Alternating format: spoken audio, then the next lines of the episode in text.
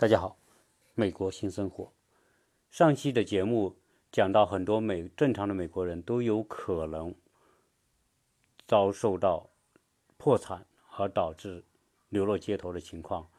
那有很多听友在留言当中或者在微信当中就跟我沟通，他说：“按照你这么说，那美国很多人不是处于水深火热之中吗？”我想跟大家啊说声抱歉的是，我的这种看太我的这种意见啊，就关于美国人的这种生活观念和生活状况的这种意见呢，可能打破了很多人对美国的一种非常美好的印象，所以我也很抱歉破坏了大家对美国的这样一种好的印象。但是呢，我又不得不说这种情况，如果。有影响大家对美国印象呢？希望大家啊给我原谅。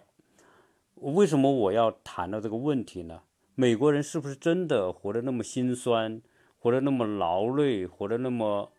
啊那么重的这种负担和包袱呢？我想啊，可能我这么说呢，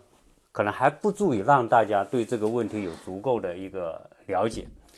那我呢？今天这一期呢，将这一些啊，大家的这种疑虑啊，我再用一些例子，或者是用一些数据来跟大家做些讲解和分析，看看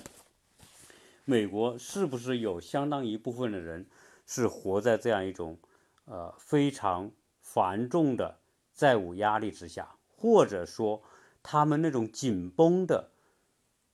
生活的收支状态啊，所谓紧绷，就是他的收入和他的支出相抵之后，他是没有什么盈余的。这也就是说，美国人为什么没有现金存款啊？那没有现金存款，一个很重要的原因，我上一期讲了，就是因为首先是他们的收入。相对于他们的那种复杂的支出，啊，他没有办法有太多的盈余，啊，这个这个给当然本身也给美国人一种就是说大家都是这种这么生活的，所以大家也不觉得他这么生活有什么问题。好，那我们今天来讲一讲啊，就是为什么美国人一个很正常的美国人都有可能导致说流落街头啊，或者说。个人的这种财务破产，有两个领域啊，这个是大家可以在网上找到相当多的资料的。第一个领域就是关于医疗的问题，美国人的这种医疗费用之高啊，这是大家都有目共睹的。那么导致美国人信用破产。啊，有一个数据是关于跟医疗有关的啊，因为美国的这种高，那那有多高呢？就是说，呃，按照目前这个美国的几个大的机构，一个是美国的人口普查局，以以及美国的疾控中心，也就疾病控制中心，美国的联邦法院，还有。各种的相关联的联邦基金，以及还有一个 Net Wallet House，就是这个关于健康的一个网站，他们所做出的这种数据分析和统计，最后得出让人非常吃惊的一个结论：美国每年有五千六百万的人都面临着。医疗账单的问题，而其中有一千万的美国人，虽然他们可能有医疗保险，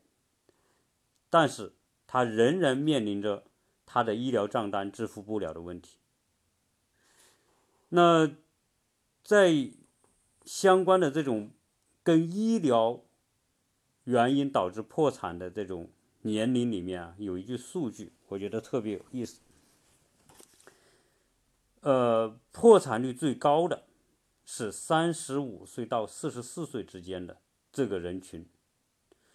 他们占所有医疗因为医疗账单支付不了而导致个人破产的百分之二十八点九。排第二的是四十五岁到五十四岁的年龄组的人，他们占所有破产人当中的百分之二十四点六，就是因跟医疗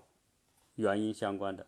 而百分而二十四岁年龄组的这个人呢，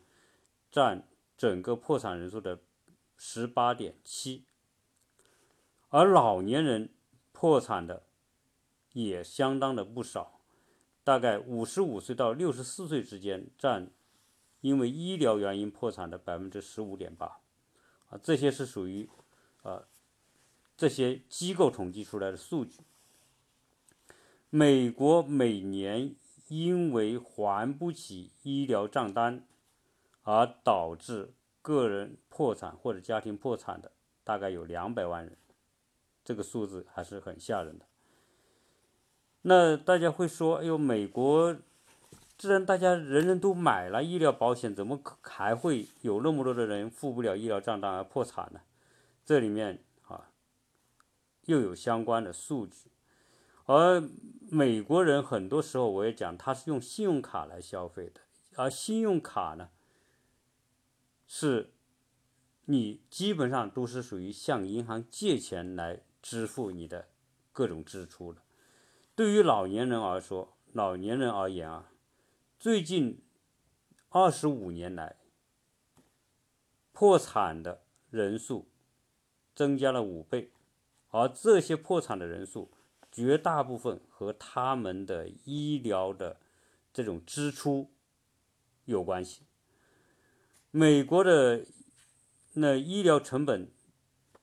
很高，而且在不断的上升，不管是药。还是检查费用，还是治疗费用，哈，美国的这个费用都是高的让人咋舌了。但是呢，这些年来，美国的老人的这种退休金，它又相应的在下降，所以成本上升和他们的收入下降之间，导致他们的支付能力是是减弱的。很多的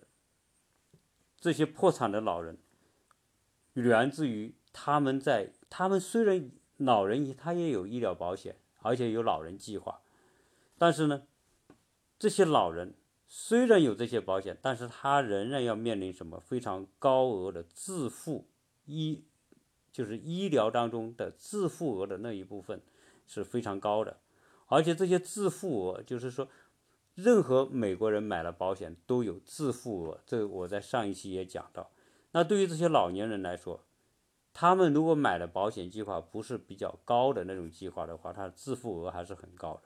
而这些自付额里面还有很多部分的这个治疗，甚至就不包括在保险计划里面。那比如说老年人经常会出现的问题，比如说他没有自理能力，需要护理，那这个费用是极其昂贵的。如果你事先没有买相关的这种护理保险的话，几乎保险公司能够给给予承担的比例就非常的低，这是非常大的一块。所以现在经常有保险公司推出一种保险，就是专门来应付当你老了之后没有办法自理，需要人照顾的时候，这个护理这一个单独类型的保险。同时还有什么呢？老年人一般听力都会下降，那你需要购买相关的助听设备。这个也是他们在保险里面经常都是不包的。还有什么？老年人的眼睛经常不好，牙齿不好，而眼睛和牙齿治疗的费用也是很高，而这中间的自付额、自费的那一部分也很高。还有老年人到了老了之后，他最先脆弱的，或者是。出问题的就是他的脚，凡是到了老了之后，老年人的脚都会出现问题，啊，要么脚是没力的，要么关节老化有有问题，啊，因为美国的年轻人呢，基本上都是属于穿短裤，不管冬天夏天都穿条短裤，所以他的整个腿、膝盖、踝关踝关节都在冷冻的这种状态当中，受到伤害很大，到了老了时腿都有很严重的问题。你到到美国来看看美国的老年人的这种状况，就知道他们的腿的状况，他的关节状况绝对没有中国的老人好，因为中国人还是非常注重不要让自己的这种腿关节长期处于那种受冻的状态。但美国的年轻人不管，就是这么到了老了之后，他的腿就不行，而很多的人都要出现更换关节。如果他没有比较相应的保险来覆盖他这一部分的话，他根本承担不起更换关节的这种这种费用啊！所以这些老年人的这些问题，对于收入不高的老年人来说，或者他的养老金很低的老年人来说，他根本没有办法承受。据美国的统计，六十五岁以上的老年人。平均，他们要七点五万。你去想想，所以老年人为什么那么多的老年人也面临着破产？我刚才讲了，五十五岁到六十四岁占医疗破产当中的百分之十五点八，而在这之后的那些年龄更高的人，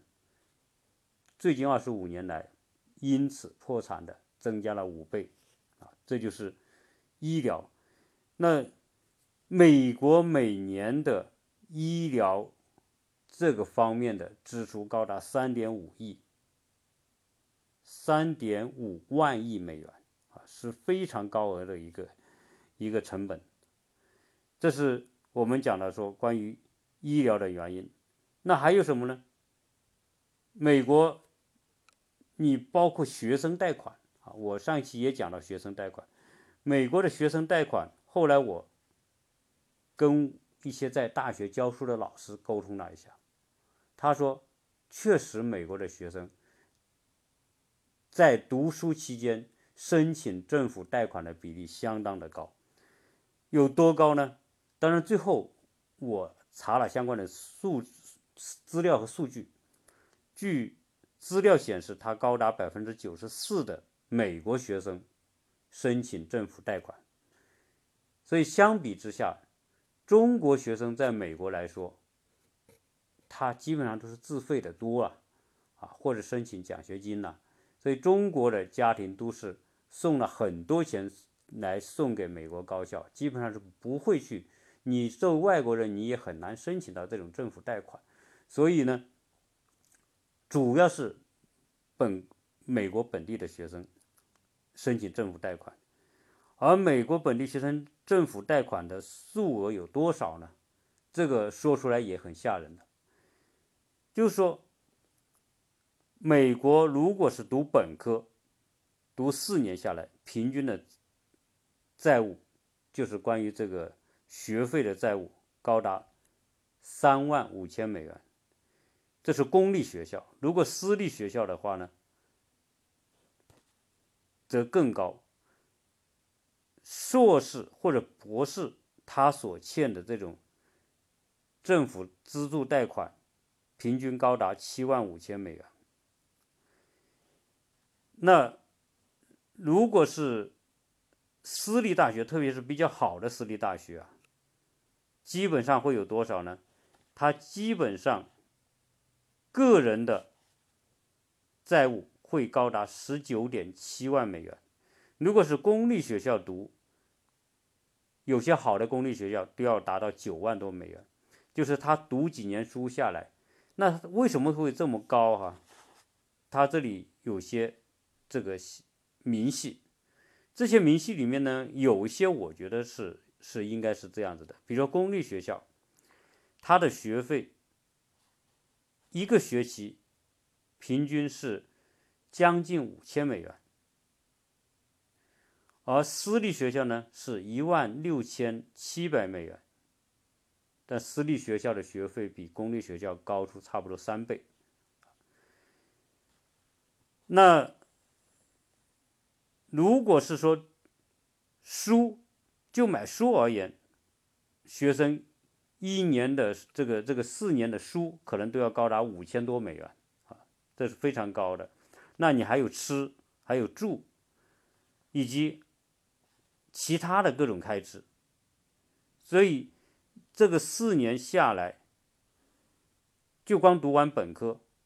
那欠的债务就这么多。如果再读完博士、硕士加博士，所以一般这些私立学校读完书下来欠十几万美元、二十万美元，这都是很很正常的情况。公立大学你读个几年书下来，你欠几万美元也很正常。所以很多人美国学生一毕业就背着这种学生贷款的债务啊，就包括奥巴马本人，他贵为美国总统，他四十多岁担任美国总统，但是呢，他据他自己讲，他欠的这个这个学生贷款啊，他还读到博士，他本科、硕士、博士。奥巴马和他的夫人啊，当然他们当时都不是属于特别有钱的阶层，他们就申请政政府贷款。奥巴马说他的这个个人贷款、学校的贷款还了，一直还到二零零五年。他是二零零八年就任美国总统，他一直还到二零零五年才还完他在学生期间的各种贷款。到那个时候他已经四十一岁了。啊，这还是属于在美国来说非常精英的人。那有很多普通的人，可能还学生贷款要还到十年以上。曾经有一个在学校当当老师的高中老师，他呢读到博士毕业，他就讲他自己的这种还款贷款的经历，他大概还了。九年多的时间才还完他的学生贷款，所以美国这些老美的家庭这些孩子，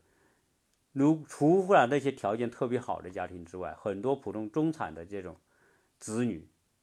背负的个人的这种信用债务是很高的。那如果是说，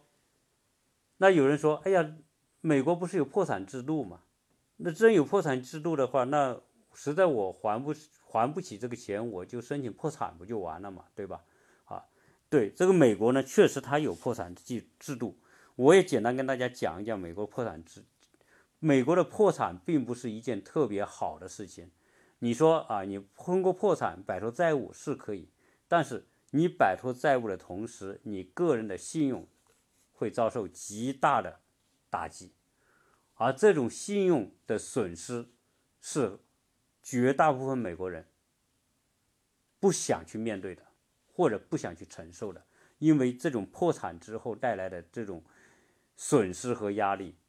可能飞到没有实在没有办法了，美国人不会去申请破产啊。为什么这么讲？美国破产有分几种，其中有一种是什么呢？就是比如说，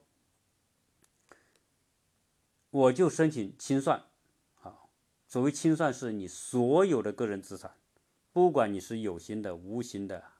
还是资金的，还是物品的，全部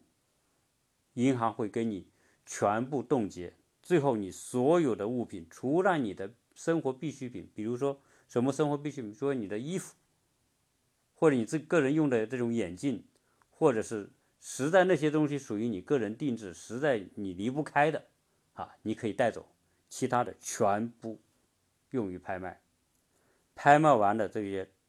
收到的钱，全部首先用于，这是这是拍卖破产的这种清算的一种方式。那这个如果你是走到这一步，你的债务一笔勾销，债权人不能再对你的债务提出要求赔偿的这种。这种诉求啊，法院判完之后就不能再赔了。但是，你这个债务人，你的日子并不好过。在此之后的五年之内，如果你上班有收入，你所有的五年之内的收入，除了很少一部分用于你的生活所需之外，大部分法院会将你的收入没收。用于还债，至少五年，这是第一。第二，在这期间，你不能有任何的高档消费。什么叫高档消费？你比如说，你住高级别的星级酒店不可以，你去度假不可以，买奢侈品不可以，或者你的子女进私立学校不可以。也就是说，你自然已经债务，你已经破产了，但是你还欠着别人的债呢。这个时候，任何的高档消费、奢侈消费都跟你没有关系。你的大部分收入仍然要被法院用于还债。同时，在十年之内，你不能得到额外信用，意味着这十年干嘛呢？你十年不可能不可以使用信用卡，因为你的信用已经破产了，没有银行会给你信用卡，你办不到信用卡。那意味着这十年你必须使用现金来生活，你所有的支付必须使用现金，而且这个是在于你能够有收入的前提之下。大家想想，破产一次对于一个美国人来说是多大的这种打击？当然有人说，这个美国法院如果遇到经济危机破产，他可能会相应来说不会执行的那么严格，可能会适当的放放宽。当然。如果有些美国人为了钻这个法律的漏洞，对吧？既然你破产嘛，我可以可以不用还债了，对。但是如果你要是说通过这种破产途径来来逃债、来赖账的话，一旦债务债权人能够拿出证据证明你的财务数据上不能够。证明你的破产是合理的，也就是说，如果这些债务人，就债权人，能够通过收集到你的资料，首先你的账务是不是完整的？你的，如果你账不完整，我可以告你。那如果是说你有任何的隐秘你的财产，对吧？或者是说。你，你将你的这种这种财产转移到别的地方，或者你提供的是假证明、假证据做伪证，只要债权人能够举出这种举证出这种材料，法院就可以拒绝你的破产申请。那你必须还去还那些债。假如说在此之前，法院已经判决你已经破产了。但是，债权人仍然在你被判决之后拿出这些证据，证明你的破产是假的、有问题的。法院证实之后，会撤销你的破产保护。原来被破产免除的债务又会回到你的头上，你必须去面对这些事情。啊，所以你看，美国的这种破产，并不是说那么。那么轻易可以逃债的那件事情啊，那是非常非常难受的。破产之后，那同样，即便你申请了破产，还有一些债务是不可以得到豁免的。有哪些债务呢？你比如说，你欠政府的钱，就刚才讲到，美国的学生贷款是政府给你的贷款，低息的贷款，对，即便是低息的，或者就是。是这种条件的，但这个钱你必须还的，这是政府给你的，而政府的钱是纳税人的钱，你必须承担这个偿还的责任。就算你申请哪天这个不属于免除债务之列啊，政府的钱，或者是什么呢？你欠的税收啊，你欠税啊，美国税是一个天大的问题啊，如果你是逃税，你是欠税，这个你。仍然必须必须偿还。那第三个，如果你是个人的违法行为，带来别人的财务损失，什么呢？比如说你开车酒驾，啊，你正常开车它有保险，但是你不是正常开车，你是喝醉酒开车，那保险公司是不赔的，这个必须你自己承承担，而所有这些。那美国你要知道，一个人只要受了伤去医院看病，那是天文数字，那几十万、几百万，那都是你的债，而且这个是不能够逃脱的。所以，在美国来说，你看这些这种这种种情况都可能导致你资不抵债，最后你要申请破产的这种情况。但我们还没有讲到，我呢一直想找到最详尽的关于，比如说在经济危机或者不是经济危机当中，有很多人由于失业，他还不了房贷，那这些情况照样会导致你失去你的房子，失去你贷款买来的车等等这一切。那犹如你。失去这些东西之后，那你个人信用也就失去了。所以，我今天呢，想通过这几个方面，一个是医疗，这是美国人背负的非常重的一个包袱啊，而且呢，它的这种啊比例以及这种负担还在不断的加重啊。第二是关于学生贷款啊，这也是一个非常实在的一个明显的例子。是导致很多美国人债务很高。那通过通过这些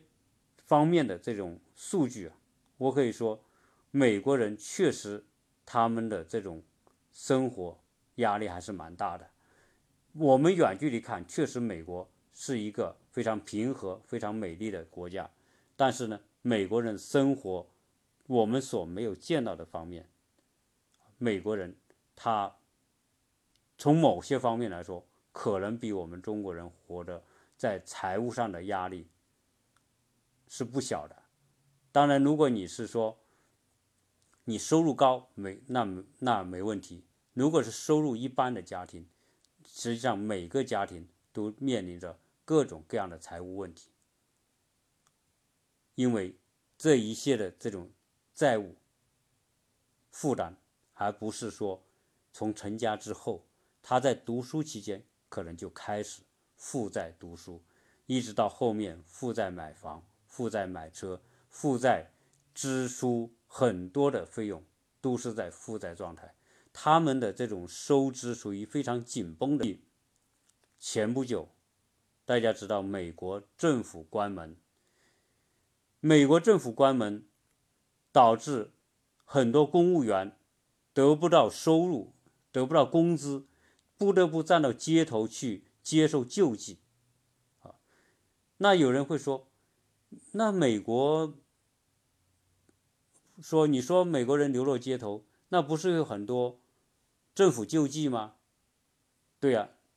我讲的政府救济，它只给大家最基本的生活保障，那你能够不挨饿，你可能不冻着，但是你的债务，你的银行的这些。欠款你是没有谁帮你付的呀，对吧？你像美国公务员，按理来说，包括美国联邦公务员、联邦政府的那些公务员，应该都是比较好的，这种有地位也很体面的人，一个月不发工资，他们就受不了了。那可见说，美国的很多公务员，他们的财务状况也是处于这种紧绷的状态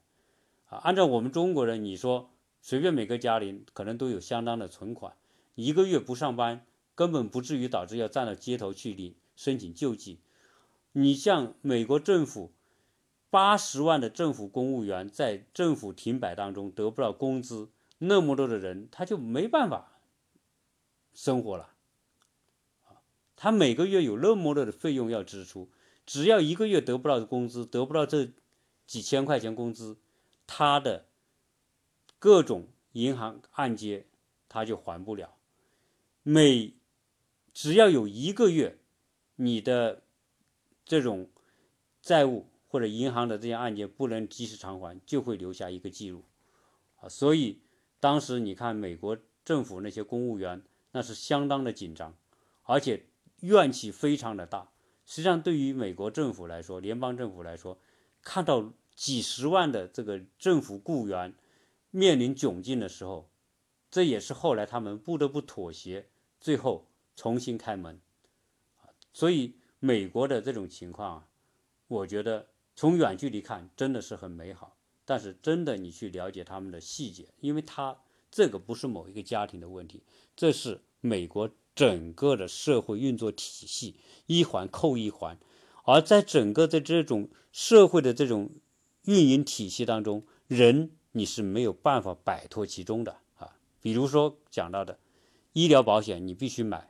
你你不能不买。如果你不买，那有可能一个一般的病就折腾着你破产啊！你必须买。但是这个保险呢，你要买，你就要付的费用啊，美国的保险是相当贵的。那同时呢，你说你在在美国，除了你买保险之外，你还要干嘛呢？你申请银行的这种借款。按揭、办信用卡，你必须办呢，因为你没有钱，你有那么多的钱要去还，大家都申请申请信用卡，啊，你你说银行你摆脱不了吧，啊，医院你摆脱不了，保险公司摆脱不了，最后很多美国人还要干嘛呢？还请律师，因为出现各种各样的麻烦，律师你也摆脱不了。总归是来说，你在这美国这样一个体系当中，是，你不得不。按照美国的这种规则去是是去做各种事情，而在你只要这么去做，你就一定会深陷其中，你没有办法摆脱它，最后导致说美国人的各种压力啊，是来自于美国的整体性的社会现状决定了，啊，对于普通的中产阶级来说，大家的生活状态。都差不多，而当然，对于美国人来说，他没有选择，他只能按这种方式去生活。所以，对于我们在国内已经收入很高的，或者是很有钱的中国人来说，会觉得美国人干嘛要活得这样？那你他不得不活得怎么样？你中国人现在，我们华人或者我们中国人现在很多有钱的人，可以完全可以实现所谓的财务自由，但是对于普通的美国中产阶级来说，财务自由还是一个非常奢侈的概念，并不是每个美国人都有。所以这一期呢，就跟大家做一个补充，来说明美国人为什么他们有可能一不小心导致个人破产、失去房子、失去车子啊，这就是它的原因所在。谢谢大家收听。